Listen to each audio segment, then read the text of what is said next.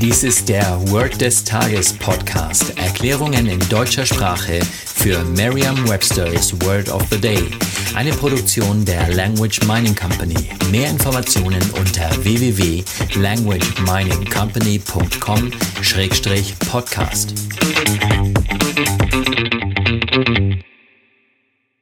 Das heutige Word des Tages ist Bummer, geschrieben B-U-M-M-E-R.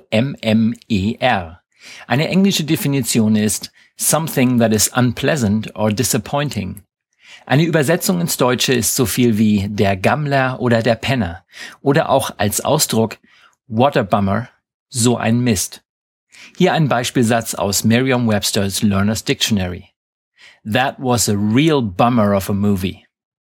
Eine Möglichkeit, sich dieses Wort leicht zu merken, ist die Laute des Wortes mit bereits bekannten Wörtern aus dem Deutschen, dem Englischen oder einer anderen Sprache zu verbinden. Was tun, wenn einem absolut kein Wort einfällt, das in etwa ähnlich klingt und wenn auch nur teilweise? Die Antwort darauf ist ganz einfach. Locker bleiben. In diesem Fall können Sie einfach mit den Buchstaben spielen. Stellen Sie sich diese bildlich vor. Im Beispielsatz geht es offensichtlich um einen wirklich schlechten Film. Die negative Bedeutung wird durch die eigentliche Bedeutung von Bummer, also der Gammler oder der Penner, zum Ausdruck gebracht. Stellen Sie sich einfach einen Penner vor, der immer wieder als schlechter Schauspiel in einem Film auftaucht und dadurch den Film so richtig schlecht macht. Zum Beispiel könnte dieser Penner ein T-Shirt tragen, auf dem Bummer steht. Oder er könnte mehrere Buchstaben tragen, also das B, das U, das M, noch ein M, ein E und ein R, so dass Sie das Wort Bummer bildlich vor sich sehen. Sagen Sie jetzt noch einmal den Beispielsatz. That was a real bummer of a movie.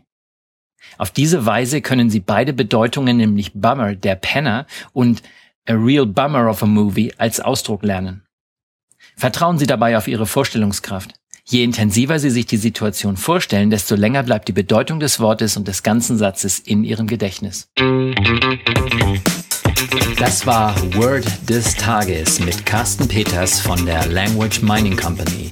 Mehr Informationen unter www.languageminingcompany.com-podcast.